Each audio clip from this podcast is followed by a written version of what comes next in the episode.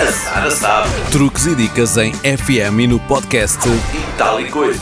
As dicas de hoje são para quem está a preparar uma limpeza de primavera. A chegada da nova estação traz as flores e o bom tempo, bem como a tradicional limpeza que se faz com a entrada da nova estação e que permite refrescar a casa e prepará-la para receber as estações seguintes.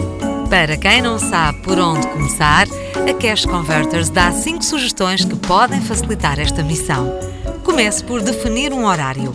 Fazer um horário antes de começar a limpeza, semelhante aos horários escolares e que define quais as áreas que requerem mais ou menos tempo, pode ajudar a organizar as tarefas e vai aumentar o nível de concentração nas mesmas.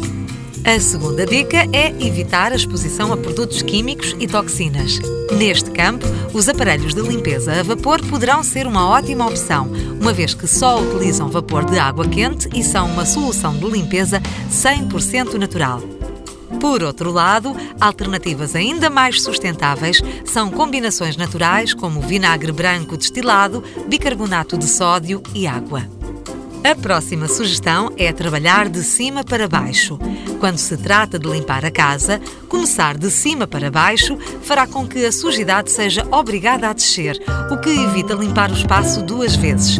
Por exemplo, a limpeza pode ser iniciada pela aspiração de possíveis teias de aranha e pó dos tetos e ares condicionados. Seguem-se os móveis e outros objetos antes de aspirar o chão. Esta técnica irá reduzir o tempo da limpeza. É também importante limpar o ar. A substituição de filtros de ventiladores, fornos e ares condicionados é uma das partes mais importantes e por vezes esquecidas da limpeza de primavera. A substituição de um filtro padrão por um mais robusto irá ajudar a manter o ar mais limpo e saudável. Durante a limpeza de primavera, é também hora de fazer a limpeza a produtos que deixaram de ter uso. Caso estejam em bom estado, não os deite para o lixo. Venda-os em lojas de segunda mão ou dê-os a quem mais precisa, prolongando assim a sua vida útil.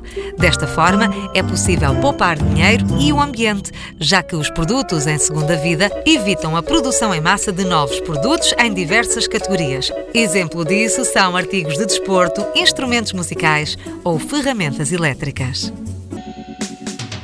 A Sara sabe. Truques e dicas em FM e no podcast E tal e coisa.